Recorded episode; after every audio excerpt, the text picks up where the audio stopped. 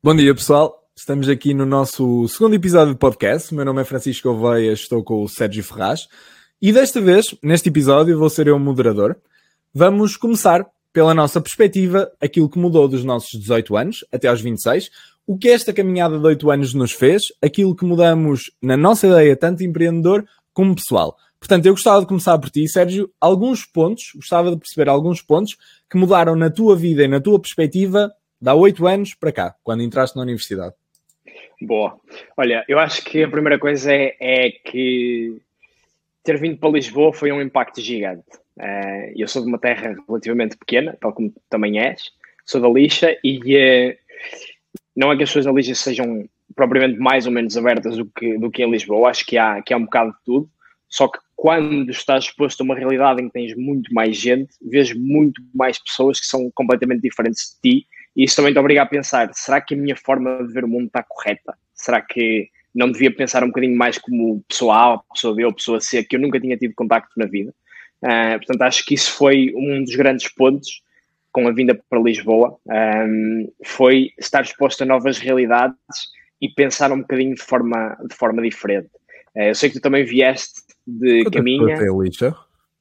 A lixa tem 15 mil? Para aí 15 mil pessoas. O Conselho de Felgueiras tem 50 mil. Ah, mas a área metropolitana de Lisboa tem muito mais do que isso, tem praticamente um milhão de pessoas, portanto a uhum. exposição é completamente diferente. Era para ver Aliás, em comparação com Caminha, quantas pessoas tinha? Caminha tem 2.500. É, portanto... ainda, é, ainda é mais pequeno, ainda é mais pequeno. Também é, é, é relativamente perto de Viana do Castelo. 20 km? 20 km. 20 km. Mas, mas o assim, Conselho também, também, tem 15 mil pessoas. O Conselho, eu estou a dizer que a minha terrinha, mesmo de onde eu sou, tem 2.500 pessoas, das quais, se calhar, metade são pessoas mais velhas. Mas é uma terra yeah. muito bonita. Yeah, é verdade. Comprovo. Aliás, a primeira vez que eu fui a caminha foi quando fui fazer os caminhos de Santiago, com 15 ou 16 anos, de bicicleta. Foi? Fui, fui lá apanhar o ferry para a Espanha, é verdade. E, e depois foste lá a uma assim. festa na minha casa. E depois fui lá a uma festa na tua casa, a segunda vez que lá fui, é verdade. E, é, yeah.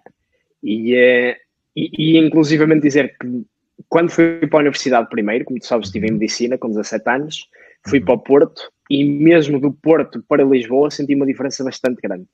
Acho que hoje em dia se calhar não o sentiria, um, porque é normal, as pessoas crescem, não é? Já temos 26 anos, já, já mudamos muito a nossa perspectiva, mas mesmo assim vir do Porto para Lisboa, ainda senti essa diferença de exposição. Mas já vivias sozinho no Porto? Já, já. Ok. Já vivia sozinho no Porto.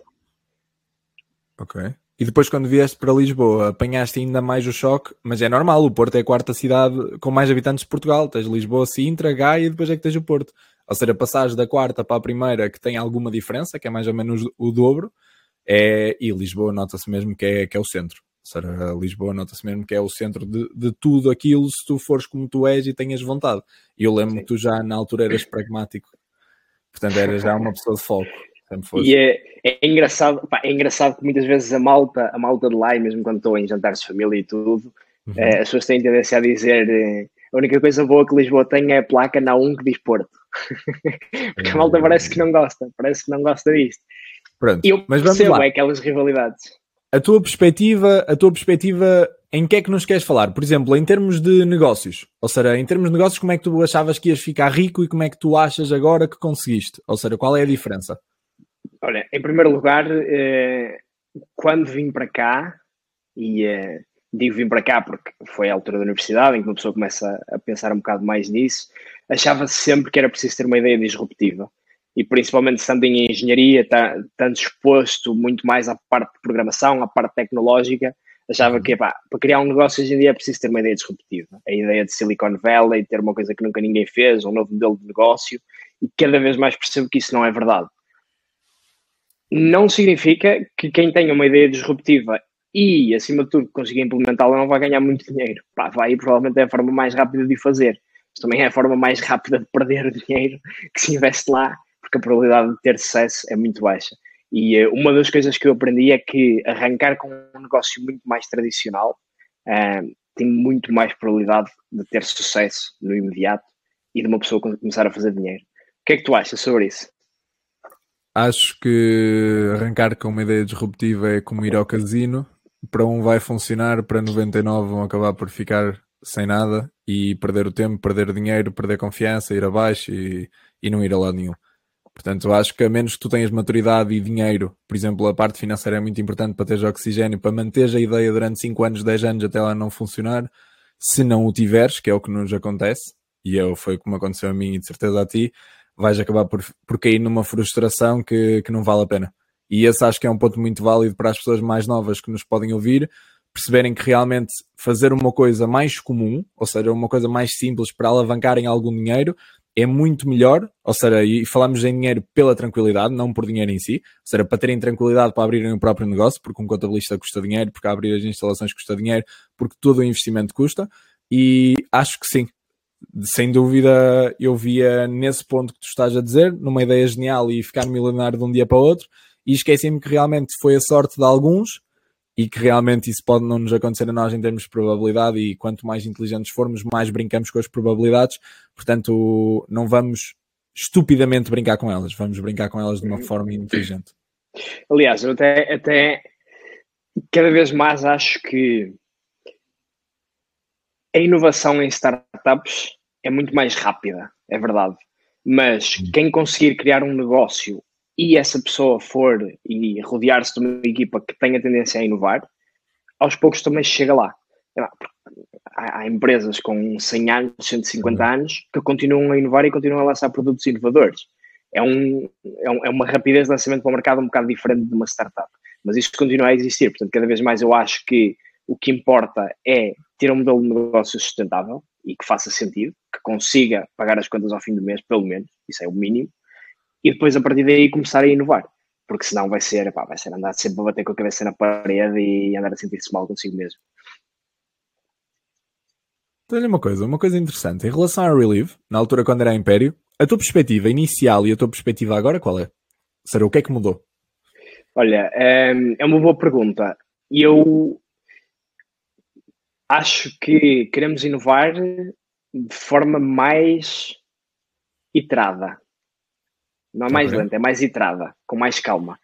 Um, até até o, o, José fez um, fez um post há, há uns tempos sobre isso, uh, sobre a inovação e não tentar inovar demasiado, porque o setor imobiliário Olha, quando eu entrei, lembro-me que olhava para o setor imobiliário como o setor da banca. O setor da banca levou uma revolução gigante em termos digitais, com uhum. Revolutes, com eh, N26, toda a parte digital e que todos os bancos se sentiram obrigados a acompanhar. Eu olhava para o, imobiliário e via. Há aqui uma oportunidade de acontecer algo muito parecido.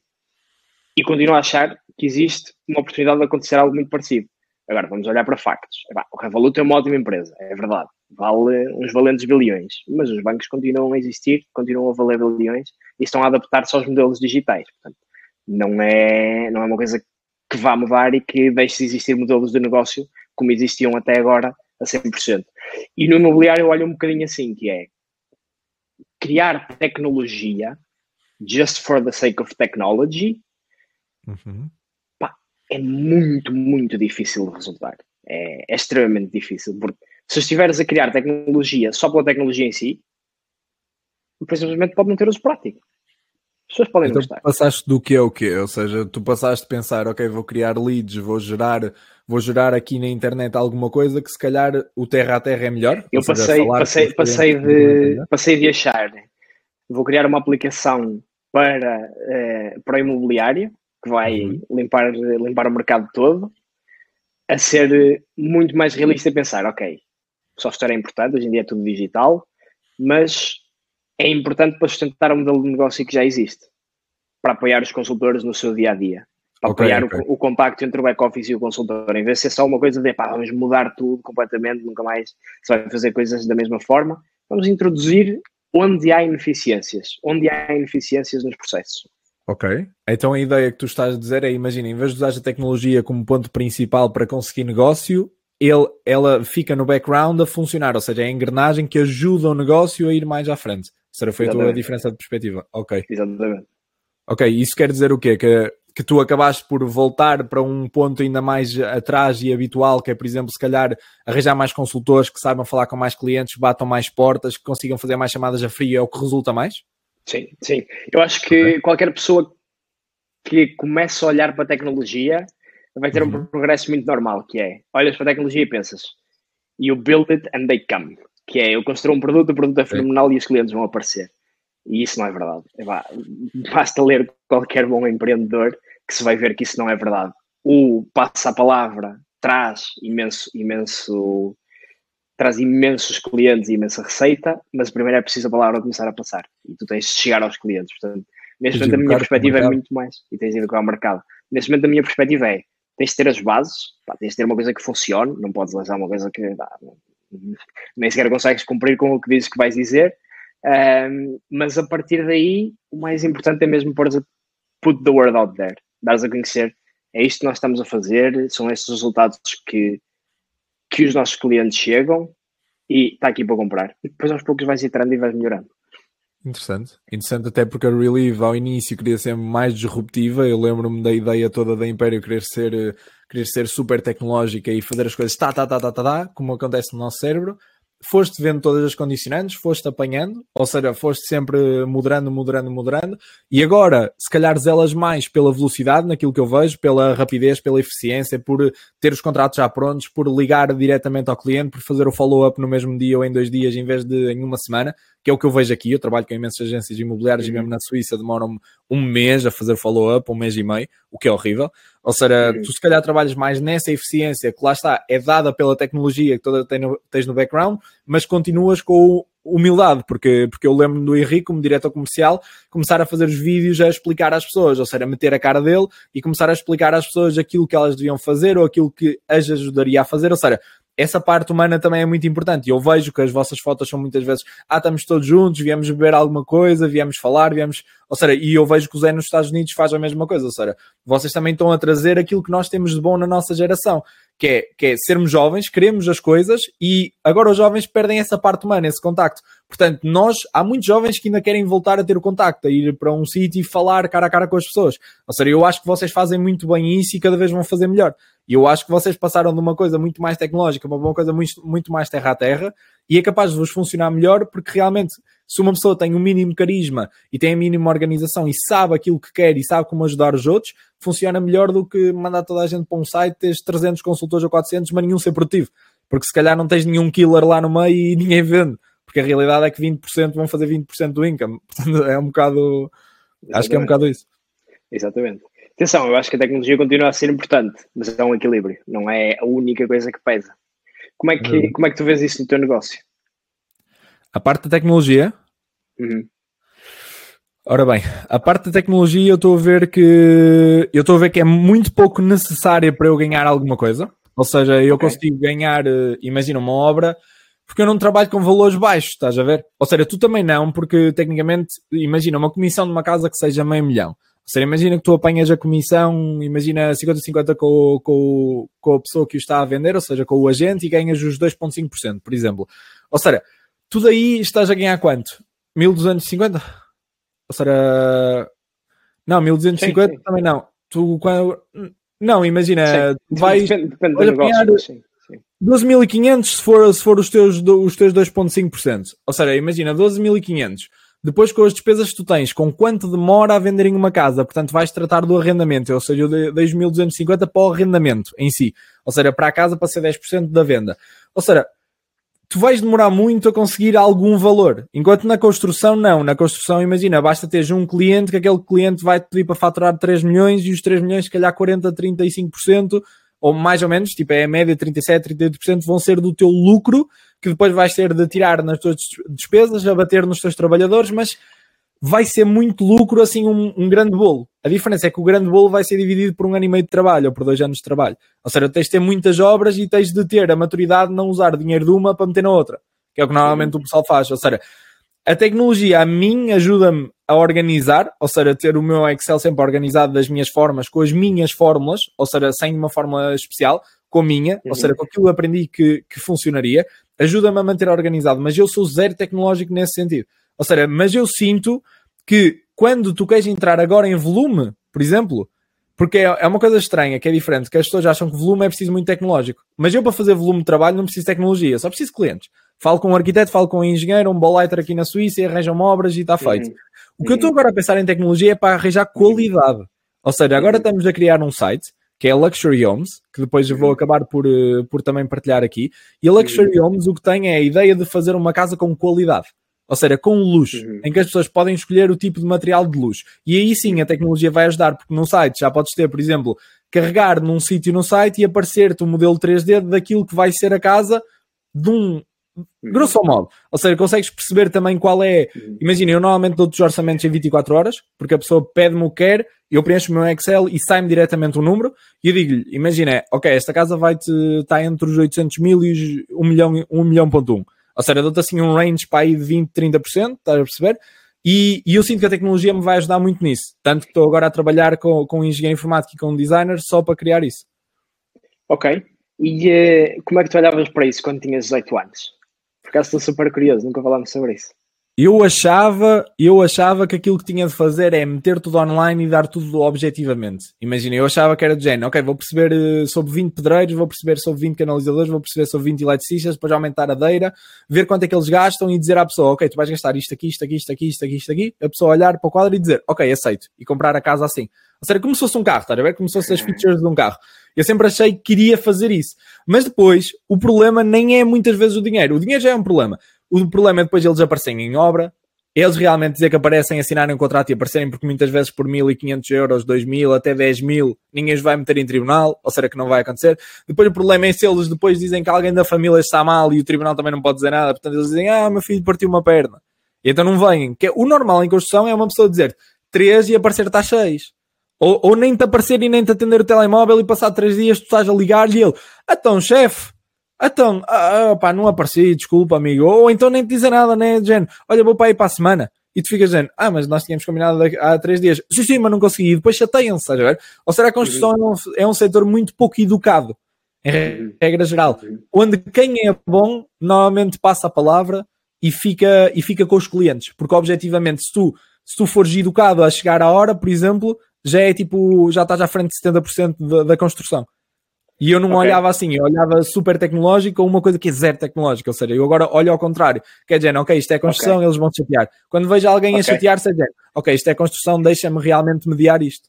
Ok. Continuas a achar que, que consegues vender um projeto de uma casa online?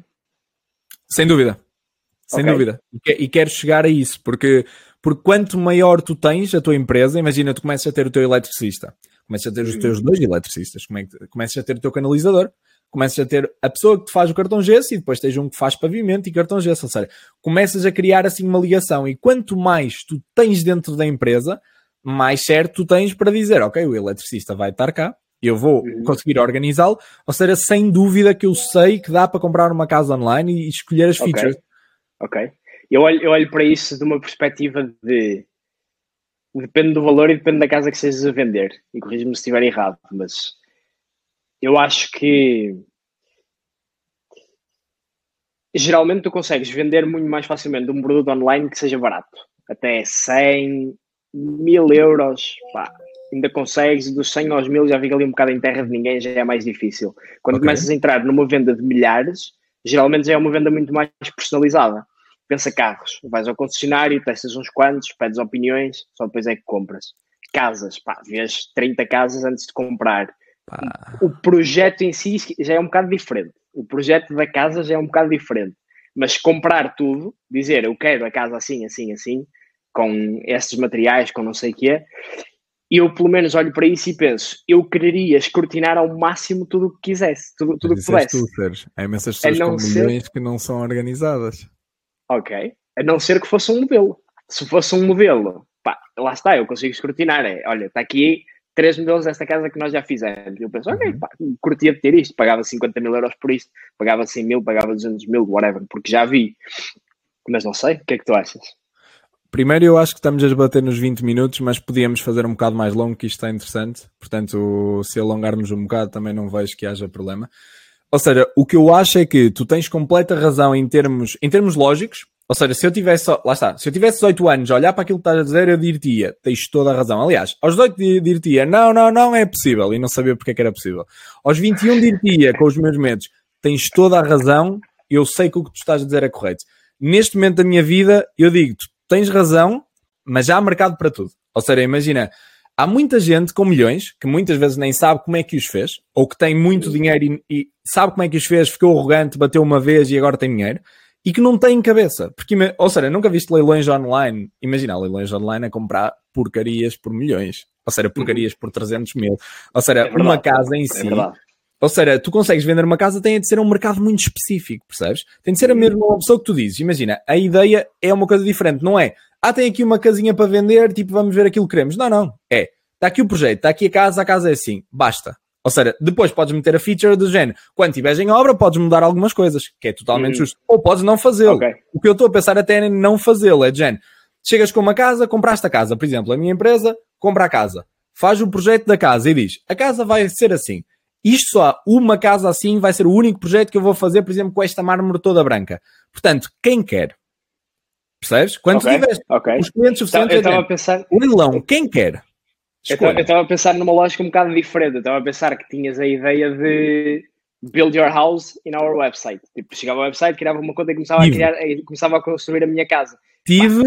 Lá está. É, tu, tu, sabrás isso melhor do que eu. Pá. Basta o terreno ter um bocadinho mais de declive. Tem lá um tubo qualquer no meio que Pá, não dá, não consegues. Dá para fazer isso se for casas pré-fabricadas. Ou seja, dá para fazer isso se tiveres género uma planície, ou então que tenhas uma boa empresa de construção que te faça as coisas e dizes, opá, a casa é assim, mas vais errar muito. Ou seja, estás a perceber? As pessoas vão escolher, não estão a ver o que o cliente não consegue imaginar o que tu imaginas. Eu, como arquiteto, consigo imaginar uma coisa que muitas vezes estou a explicar ao cliente, ok, mas isto vai assim, isto vai assim, e eles assim, ok, eu não estou a ver. Eu tenho de lhe fazer um 3D. O cliente, em regra geral, não consegue imaginar. Portanto, imagina escolher uma casa online, a dizer sim, sim, é o que eu gosto, é o que eu gosto, é o que eu gosto, e a chegar ao terreno e dizer, ei, ei, não podemos mudar isto. É sempre assim, estás a perceber? Seja, mesmo, e mesmo que as pessoas imaginem bem, depois vão chegar lá e dizer, é pá, eu estou a imaginar isto, mas afinal com esta sombra, estes azulejos, isto tem de ser mais fosco. Depois, e depois de meter o azulejo, é que ele se lembra que tem de ser mais fosco. Ou seja, isto é, isto é a construção. Por isso é que eu acho que, objetivamente, dá para fazer isso, do Build Your House on, on our website, mas acho que é um bocado difícil e tem de ser bem específico. Eu acho que quando se ganha mais dinheiro, lá está, daí a marca Luxury Homes, a ideia de ser luxo é de tu compras uma casa, mesmo que seja uma casa que não é excelente, imagina uma casa a 400 mil, aqui na Suíça, 400, 500 mil, metes-lhe dentro 250 mil dobras, portanto, a casa em si custou-te os 650 mil, grosso modo. Queres vendê-la por 900, ou seja, 250 mil de lucro, achas que 20% de lucro, 22, 23 é bom, então dizes, a partir de agora, amigos, isto está nos 900. Quem é quiser comprar, imagina, e até fazes o contrário, que fazem muitas vezes aqui na Suíça, que é, metes a casa a vender a um milhão, pronto, começa as, as bets a 800 mil, agora comecem. Ou seja, isto acontece, percebes? Que depois vais recebendo propostas onde diz 810, e tu dizes, não, não, 810 não dá, eu tenho uma de 870 e ele, então 880, e tu ok? Sem problema, vamos falar com o próximo cliente. Ou seja, há uma ideia de luxo que as pessoas competem. Ou seja, uhum. quando tu vendes normal, as pessoas não competem. As pessoas quase. Se tu lhes venderes uma casa barata, as pessoas quase questionam. Hum, isto está muito barato. Bom demais para ser verdade, não vou comprar. É isto que acontece quando trabalhas com pessoas sem dinheiro. Quando trabalhas com pessoas com dinheiro, é de género. Eu quero esta casa. E tu assim, amigo, só há esta casa. Ele, 900. E de repente, 900 não dá, amigo. 950. Até que chega alguém e diz tipo 1 milhão e 2 para matar, de género. 1 milhão e 2 matamos aqui e não falamos mais no assunto. E tu ficas a pensar, ok, eu tinha tipo de 1 milhão e 50, mas posso matar isto aqui porque já tenho muito lucro, porque também não. Ser ganancioso é um dos erros, claro. que é querer demais. Ou seja, tu quando vês uma coisa que está dentro das tuas boundaries, tu ficas, género, fechei. Ou seja, é mais essa ideia que eu tenho de vender casas online. Ok, ok, ok. É giro, é giro. Estou curioso para ver. Estou curioso para ver. Quer dizer que eu faça, atenção. Não quer dizer que eu faça, porque eu, quando chegar ao momento, posso separar-me com imensos problemas. Que ainda não me deparei agora e que seja outra solução. Mas eu acho que é uma solução muito interessante para teres o teu produto ter os teus trabalhadores nas tuas obras, porque é muito importante a construção, não ter só obras dos outros, porque quando alguém te uhum. falha, tu tens de ter as tuas obras para manter os teus trabalhadores, porque uhum. ter três trabalhadores na Suíça são 15 mil euros no mínimo que tu tens de ter ao mês, por exemplo, de oxigênio, uhum. para lhes pagar. Se tu não tens as tuas próprias obras, imagina que tens obras todas organizadas e de repente alguém te liga a dizer: Olha, estas três semanas não precisas dos teus trabalhadores. Três semanas, três quartos, 75%. Ou seja, o que é que acontece? tens ali 11.250 11 euros que vão para o lixo completamente, se eles estiverem parados. Ou seja, e é mais a noção, muitas vezes em construção é mais importante tu ganhares menos e não ir para o lixo do que ganhares muito, que é a diferença da tecnologia. Em vez de escalar o negócio, tu não. Uhum. Tu pensas, eu vou ganhar muito, deixa-me ver onde é que eu não vou perder. Porque na construção falham tantas vezes, por isso é que pagam bem. Porque falham tantas vezes que depois tiram-te aqueles 30% ou 40% da falha. Ou seja, tu tens de ver onde é que eu não vou perder, onde é que eu vou fazer dumping com estes gajos, onde é que eu vou meter os meus trabalhadores para compensar. E depois pensas, ok, eu não lhes vou pagar tanto, porque não vou receber, imagina, 90 a hora se for eu a pagar. Ou seja, vou pagar à minha empresa 35 a hora para pagar só ao trabalhador. Ok, a minha empresa não vai receber tanto dinheiro das minhas finanças pessoais, mas no mínimo vai cobrir os trabalhadores. Ou seja, eu não vou ter prejuízo. Que é a ideia, a ideia mais madura, que era uma diferença que eu tinha com 18 anos. Eu não pensava no prejuízo, pensava no lucro, em ficar milionário. E agora eu penso, Jane, não, não, não. Eu não vou ter prejuízo. Se eu continuar a não ter prejuízo organizado, o mercado está feito para tu ganhares dinheiro, porque senão ninguém trabalhava. Portanto, se tu fores organizado não tiveres prejuízo, o dinheiro obrigatoriamente vem. Faz todo sentido. Um, é... Gosto como olhas, como olhas para, para o website como uma forma de potenciar o negócio. Ou seja, o negócio, o negócio já existe, já está lá. Já há pessoas a comprar casas. Sim. Já há pessoas a construir casas, a tentar fazer leilões e a tentar vender isso. Uh, e tu olhas para isso numa lógica de eu quero um website para passar credibilidade, provavelmente para as pessoas poderem fazer o leilão lá, o que quer que seja. E eh, também vi muito isso na Relive nos Estados Unidos. Nós na Relive nos Estados Unidos, o, o que fazemos é locating. Basicamente é arranjar pessoas que queiram arrendar uma casa, um arrendatário, e encontrar a melhor casa para elas e depois recebemos uma comissão das propriedades. E no fundo, o nosso trabalho é entregar leads aos nossos consultores e depois coletar o dinheiro, que é uma das partes mais difíceis. Sim, e é giro que já vínhamos com uma aplicação construída de Portugal, mas durante os primeiros dois, três meses, nós não usávamos essa aplicação para leads.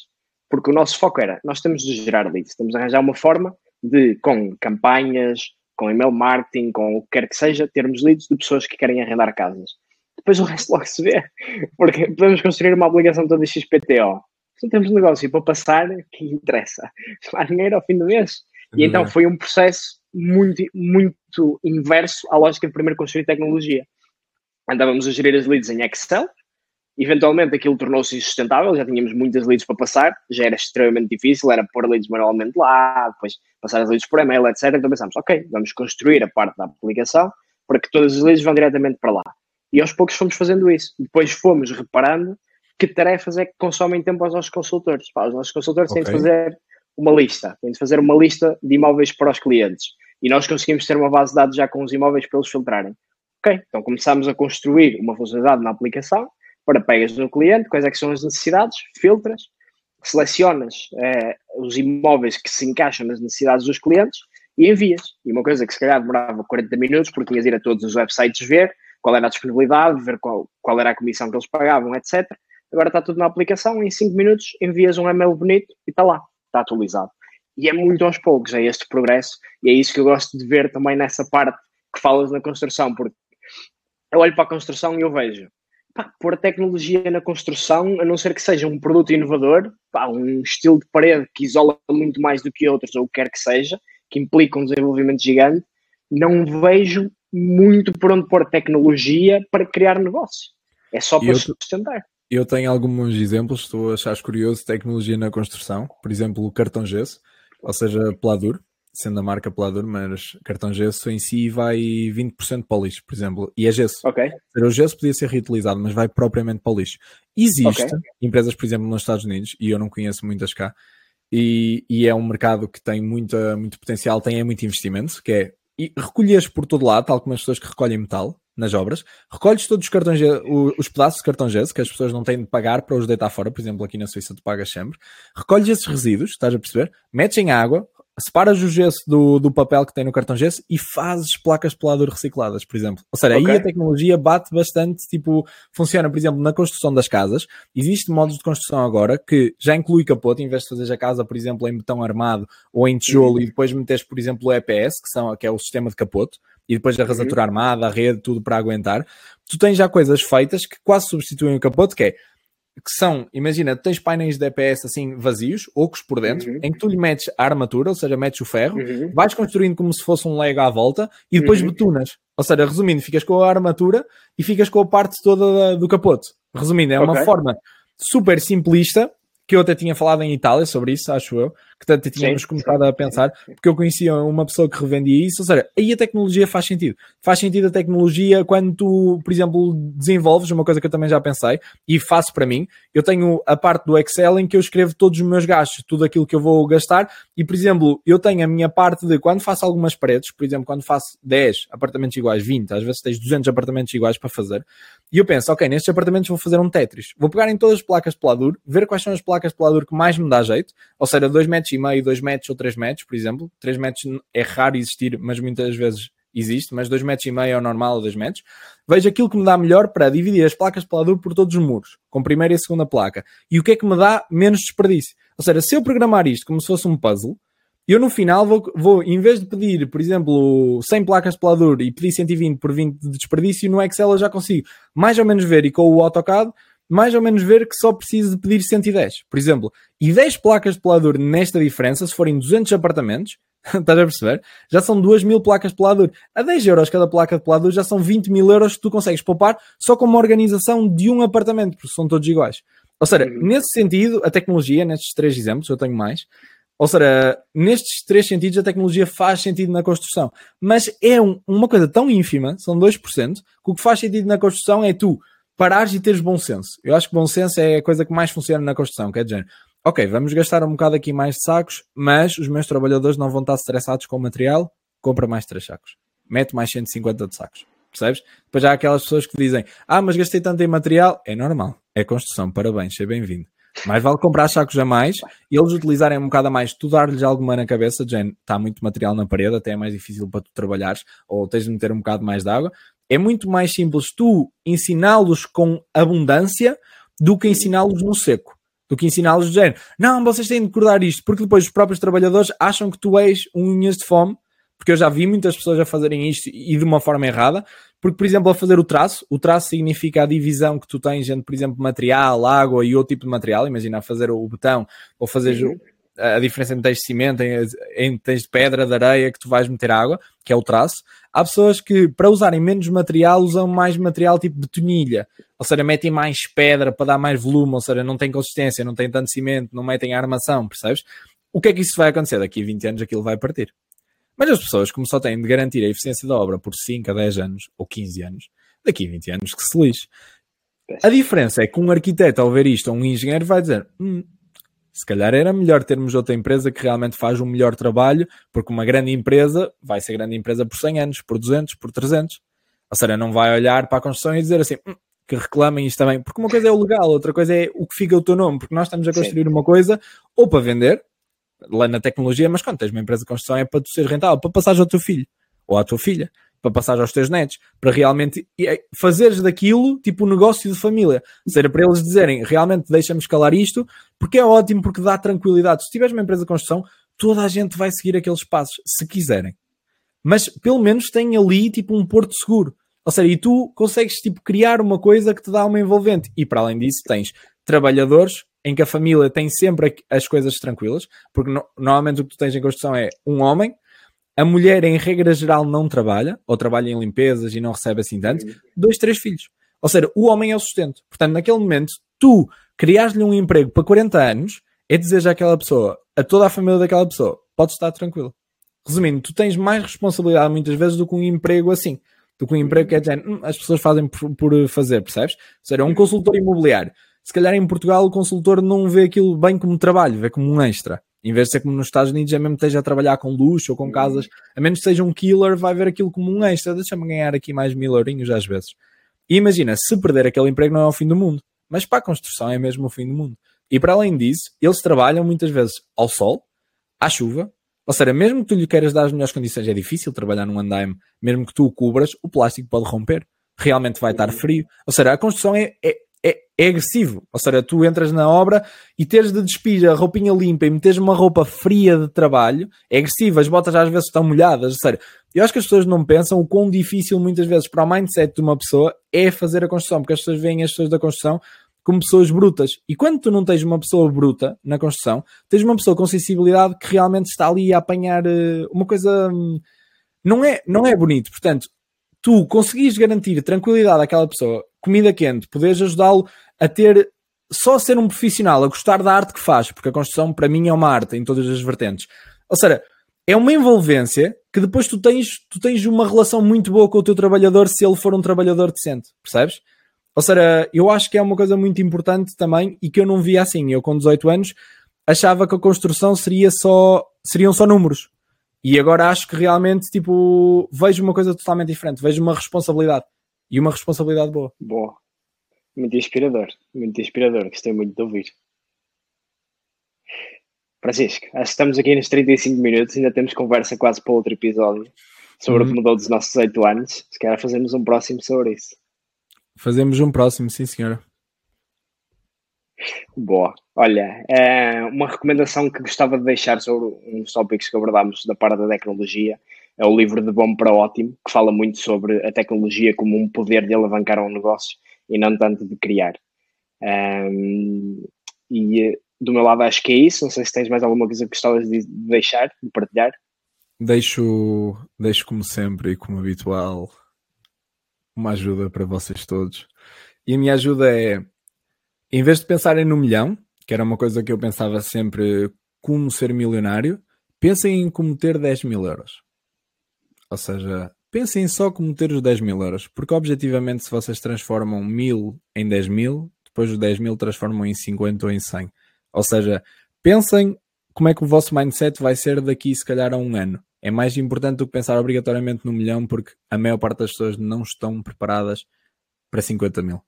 Portanto, metam a vossa arrogância à parte, metam humildade à frente e digam: deixa-me experimentar 10 mil. Quando chegarem aos 10 mil, venham falar connosco.